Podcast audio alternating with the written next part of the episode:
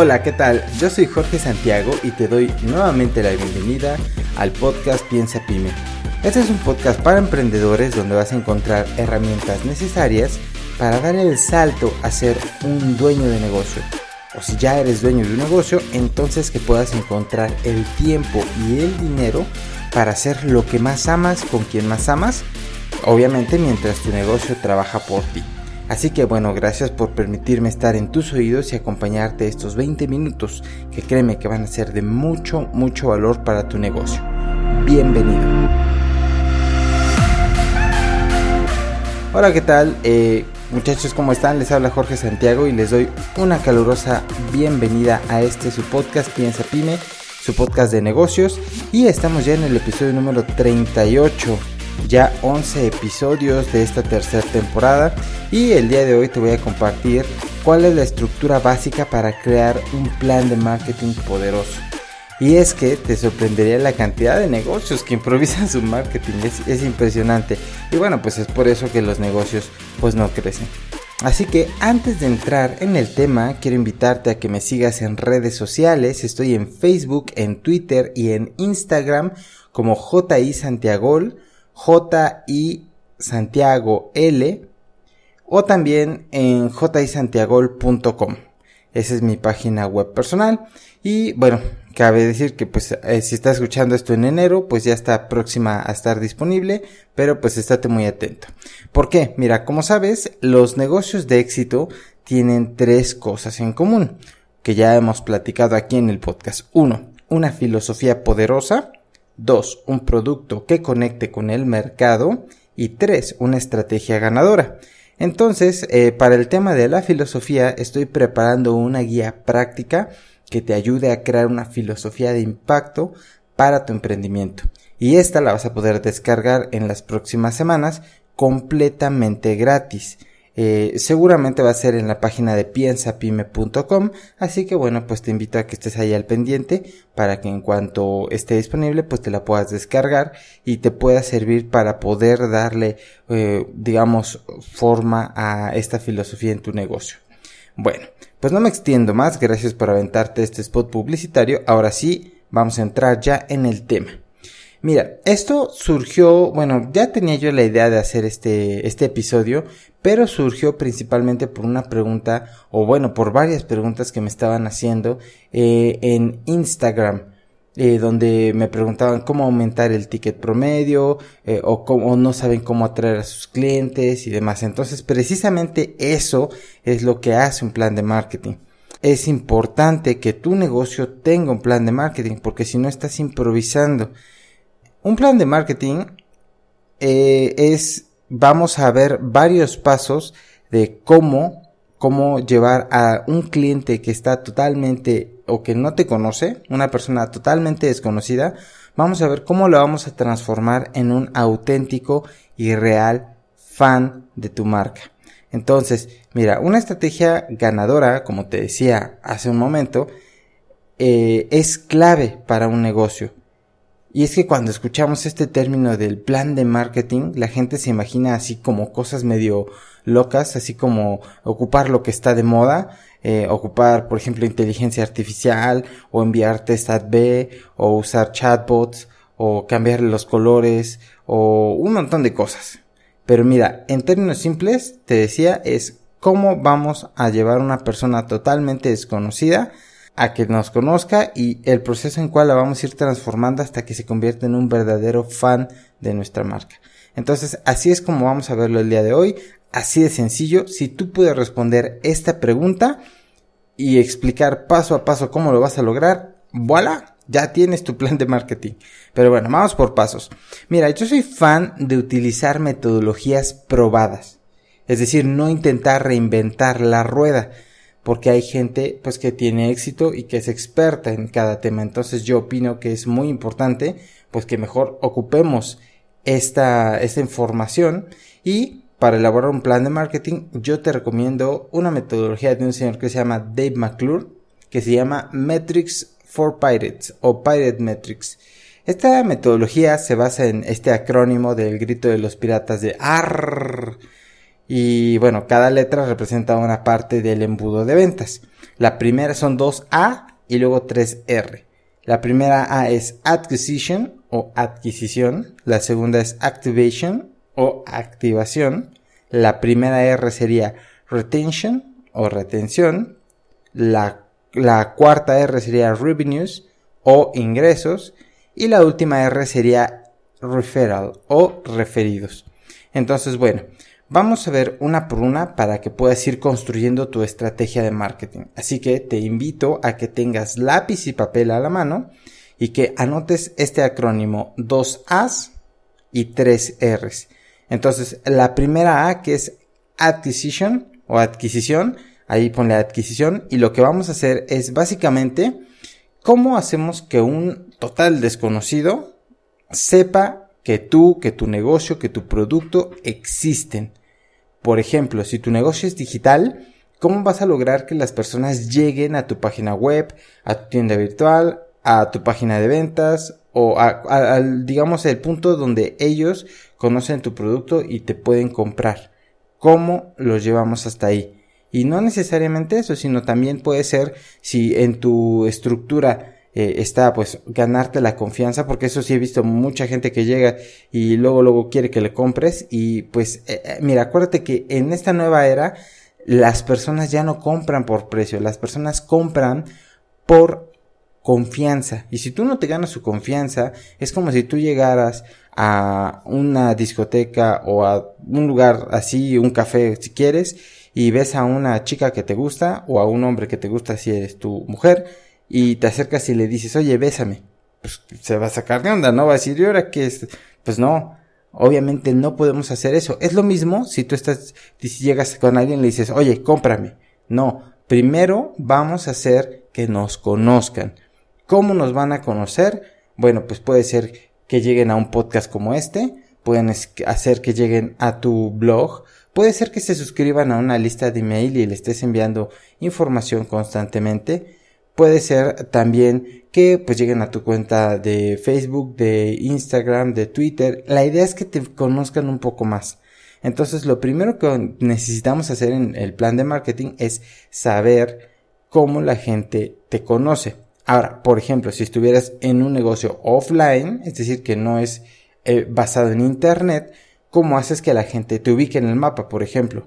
¿Cómo sepan que, que existe tu negocio físico?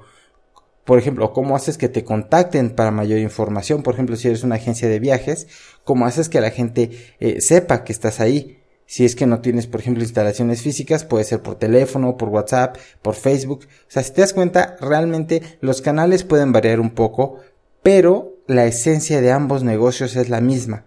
¿Cómo te conocen? Y bueno, para esta parte, pues hay un montón de estrategias, un montón. Y mira, no hay, yo no te puedo decir, esta es la estrategia que te va a funcionar, porque esto es tan artesanal que tiene que ir personalizado. Si tú ves a alguien que te, que te promociona, por ejemplo, ahí en internet y te dice, te regalo eh, un plan de marketing probado para tu negocio, eh, descárgalo y aplícalo. Está mal, porque un, un, un plan de marketing tiene que ir enfocado por eso es que estamos viendo esto hasta ahorita, porque ya vimos cómo crear una filosofía, es decir, cómo la filosofía es el eje central de, de todo, porque tú no vas a promocionarte de, eh, de manera, de una manera, por ejemplo, eh, donde no está tu cliente eh, objetivo. Vaya, por ejemplo, no, no vas a repartir volantes si, por ejemplo, tus servicios son a través de Internet, principalmente, ¿no? O sea, podría ser, pero necesitas pensar en dónde repartirlos, porque, mira, hay algo, mm, eh, hay una analogía que me gusta mucho, donde hablan de que si tú eres cazador, puedes ir por el bosque y puedes estar cazando a las gacelas, buscando una gacela y, en, el momento en el que la encuentras tratar de cazarla, pero si se te va, pues vas a estar todo el tiempo eh, dando vueltas y buscando a la gacela. Entonces, ¿qué es lo que recomiendan? que ubiques dónde encuentras a la gacela. Es decir, por ejemplo, el, río, el manantial, eh, donde ellos beben agua, mejor vas ahí y ahí están las gacelas, ¿no? Lo mismo pasa contigo. Necesitas saber dónde están tus clientes. O sea, si tú andas como loco por aquí por allá, ves está mal. Necesitas primero identificar tu por eso es que si en tu filosofía ya tienes claro cuál es tu nicho de mercado, cuál es tu mercado meta, cuál es tu cliente objetivo, cuáles son sus necesidades, cuáles son sus problemas, entonces va a ser mucho más fácil que tú ubiques dónde los puedes encontrar. Entonces, bueno, eh, te decía, hay un montón de estrategias. Por ejemplo, te voy a dar así algunas muy sencillas muy rápidas para que más o menos te des idea. Lo, básico, por ejemplo, podrían ser volantes si tu negocio es físico o, si tu negocio sobre todo es local más que físico, es local, puedes dar volantes. Eh, puedes eh, hacer publicidad en Facebook, pero una publicidad muy direccionada, muy local. Incluso en Facebook puedes anunciarte hasta por código postal. Entonces, eh, puedes filtrar por código postal para que solamente en, tu zona pues se, se, vea tu anuncio. Puedes anunciarte en revistas, por ejemplo, si supongamos que tu mercado es el de la moda, pues te vas a ir a anunciar en revistas pues que hablen de moda, ¿no? No te vas a anunciar, o si es de negocios, pues de negocios, ¿no? O si, o sea, tienes que ver también no en cualquier revista, sino una revista de preferencia que sea una revista como que de nicho, porque ahí solamente las personas que tienen un interés grande, pues la, la, van a comprar. no solamente revistas en físico, también hay revistas digitales, puedes también anunciarte pues en radio. Eh, hay mucha gente que dice que la radio no funciona, pero eh, es, lo importante es que midas ¿no? De hecho, cuando trabajé en una compañía de atención telefónica, eh, había campañas donde sacaban spots de productos eh, naturales, eh, de, de, este, de nopal y no sé qué otras cosas que eran para tratar todos los productos, todos los problemas, perdón, gastrointestinales.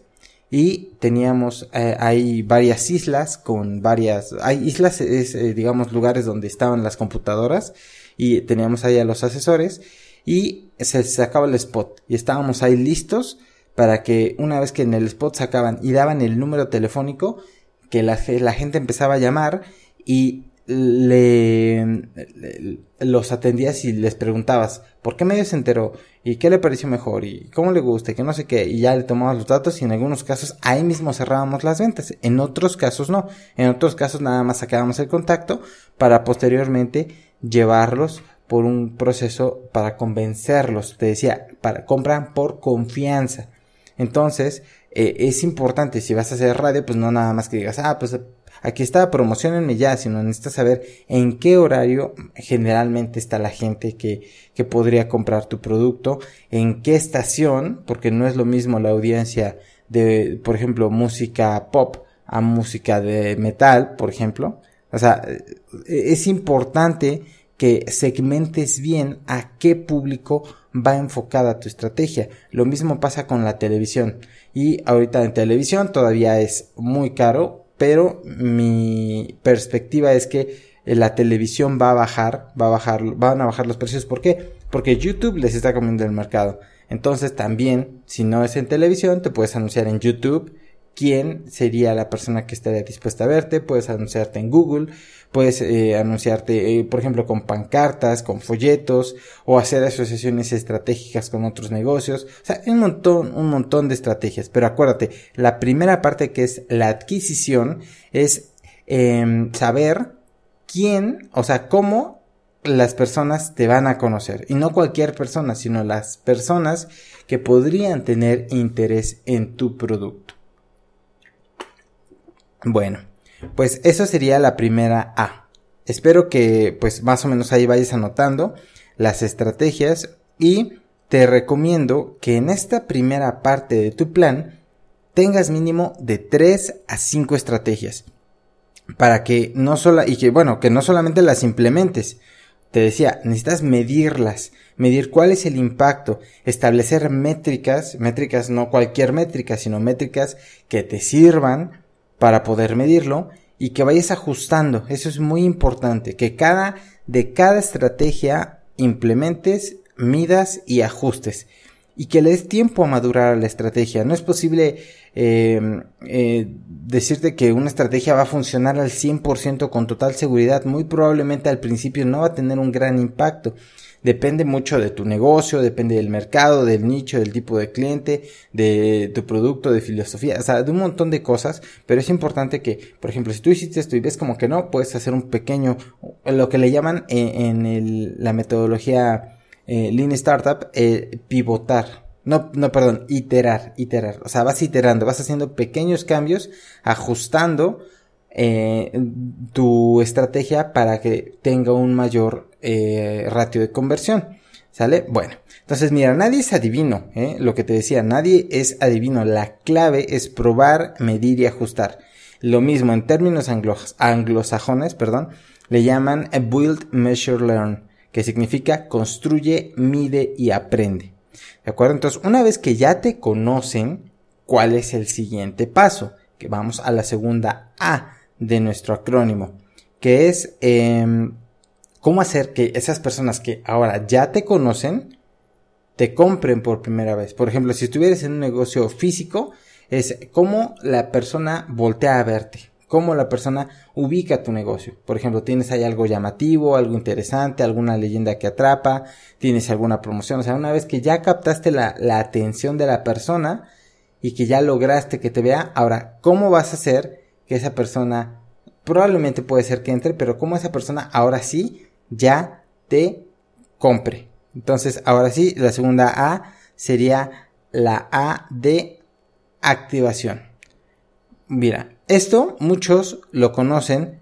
Eh, bueno, en, términos digitales eh, se transforma, esto es desconocidos. La primera parte es transformarlo en leads. ¿Sale? Y ahorita vamos a ver cómo el lead ya se convierte en un comprador. Eh, esto muchos lo conocen como la tasa de conversión, es decir, de esas personas que ahora ya te conocen, ¿cuántas ahora sí te van a comprar? Porque no todas te van a comprar. Dicen los expertos en marketing que para que un lead se convierta en un cliente, requiere una media de 6.5 impactos o interacciones contigo, con tu negocio, con tu marca. Por lo cual, pues obviamente es necesario tener una campaña para activar, así entre comillas, si estoy diciendo con mano, entre comillas, a ese grupo potencial de clientes. Y de ahí el término, pues, activation. Bien, entonces, eh, ¿por qué consiste, eh, o esto, más bien, consiste en posicionarte en la mente de tus prospectos para que cuando ellos estén listos para comprar, te compren a ti y no a tus competidores. Porque pasa muchas veces que ya le llegó el, spot, ya le llegó la información, ya te conoce, tu producto le gustó, pero pues va, andamos con tantas cosas en la cabeza, pues que si, si no le si no lo enganchaste, probablemente se acordará de ti en algún momento, pero va a haber otras personas que van a estar impactando a esta persona, a este cliente. Entonces, si yo, por ejemplo, me está apareciendo, mira, por ejemplo, ahorita lo de Uber Eats o lo de Rappi. Si Uber Eats eh, pone imágenes y, spots y entre los videos de YouTube pone Uber Eats, Uber Eats, Uber Eats, Uber Eats, Uber Eats, eh, si en algún momento yo necesito pedir comida, ¿en quién crees que voy a pensar primeramente? Si esa palabra existe. Pues obviamente en Uber Eats. Aunque Rappi, en mi opinión, eh, su, su, su, modo de, de descargar la app y de buscar es más fácil, es más sencillo. A mí me gusta más su interfaz, pero muy probablemente una persona normal pues va a ver, va a ver, ah, pues Uber Eats y Uber Eats va, va a adquirir. Entonces, esa es la importancia de que estés impactando constantemente a tus clientes. Lo mismo que en el primer paso es construir, medir y aprender. La clave está aquí, en esta parte. Vamos a elegir lo mismo, las estrategias correctas para cada negocio. Y aquí es donde entra la parte muy, muy artesanal, porque decía, la estrategia que tiene que adaptarse a la filosofía del negocio y sobre todo a las características del producto. Y mira, aquí, bueno, te voy a hacer un spot de publicidad mío si estás interesado en una asesoría privada, contáctame. Con gusto puedo ayudarte a diseñar una estrategia que se adapte pues a tu negocio, porque te decía, sería una mentira decirte, manda volantes y eso te va a servir, porque a algunos negocios les va a servir y a algunos no. Entonces, eh, hay personas que dicen, no, no, volantes del, del, del año dinosaurio, eso ya no sirve. Pero créeme, yo conozco negocios que les funciona más un volante que una campaña en radio, por ejemplo. E, en base a costos, ¿no? O sea, el ROI, costo-beneficio, la relación costo-beneficio. Entonces, pues sí es importante que adaptes tu plan y tu estrategia. Y vaya, si no quieres una asesoría privada, pues mándame un inbox por eh, redes sociales y eh, obviamente no voy a tener el tiempo y la atención para dedicarle una hora a responderte una carta, pero pues sí te puedo dar ahí unas pinceladas que te puedan ayudar y no te cobro absolutamente nada. Bueno, pues eh, cerrando este spot publicitario, recalco, es importante que a este punto sepas cuál es la filosofía de tu negocio. Y es que la filosofía ocupa o va, va de un montón de cosas, no es solamente misión, visión, valores. También en la filosofía eh, hablamos, por ejemplo, eh, de quién es, a quién servimos, cuál es nuestro propósito, cuáles son nuestros valores o, cómo nos vamos a conducir, cómo queremos ser percibidos, eh, cuáles son las políticas internas que me van a mí permitir, por ejemplo, en, hay una empresa que se llama Sapos, que de hecho tienen un libro que se llama Delivery Happiness, que la verdad es increíble, yo se los recomiendo ampliamente. Y ellos tienen políticas donde incluso el empleado tiene chance de gastar, no recuerdo si son 5 dólares, pero si hablan con un problema y se puede resolver con 5 dólares o menos, ni siquiera preguntes. Atiende al cliente, resuelve su problema y listo. Entonces, eso es una política y obviamente pues e, es parte de su filosofía y todo eso impactará y nos permitirá hacer o no hacer cierto tipo de cosas. Lo mismo con tu producto. Hay productos que se adaptan muy bien a una estrategia y productos que no, por la misma naturaleza del producto. Por eso es importante que hayas ya eh, probado tu negocio, que ya estés en contacto con el mercado, que ya estés teniendo ventas. Si no tienes ventas, eh, pues es muy difícil porque todavía no sabes eh, si conecta o no conecta, si tiene aceptación o no. Es un producto eh, digital, eh, que ya tengas descargas o que ya tengas usuarios, aunque todavía no sean clientes.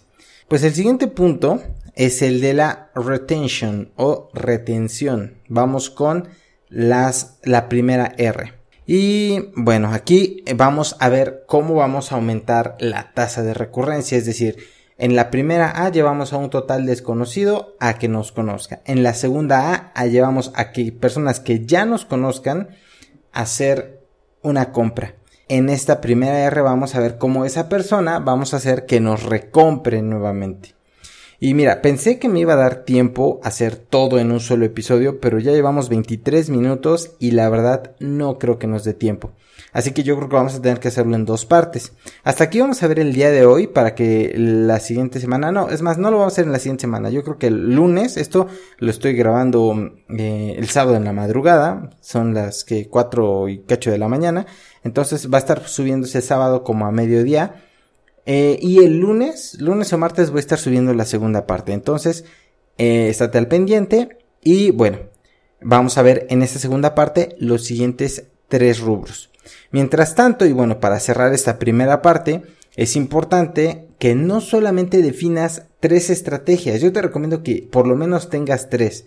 Ya una vez que domines esas tres, vas a ir agregando, agregando, agregando, midiendo y probando, midiendo y probando. ¿Por qué? Porque también requiere dinero. Entonces, si tú quieres implementar 10 de jalón, a menos que sean muy orgánicas, eh, te va a salir, te va a costar una lana.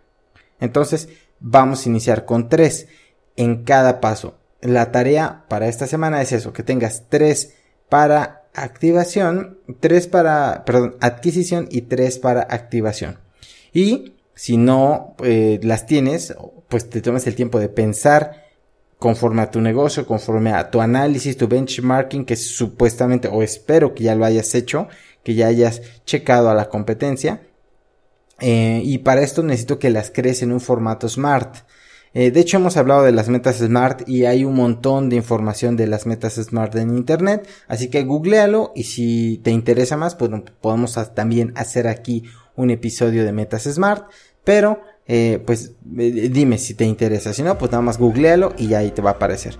Si tienes interés también, podemos dedicar un episodio, te decía, a esto específicamente, a cómo establecer bien las metas.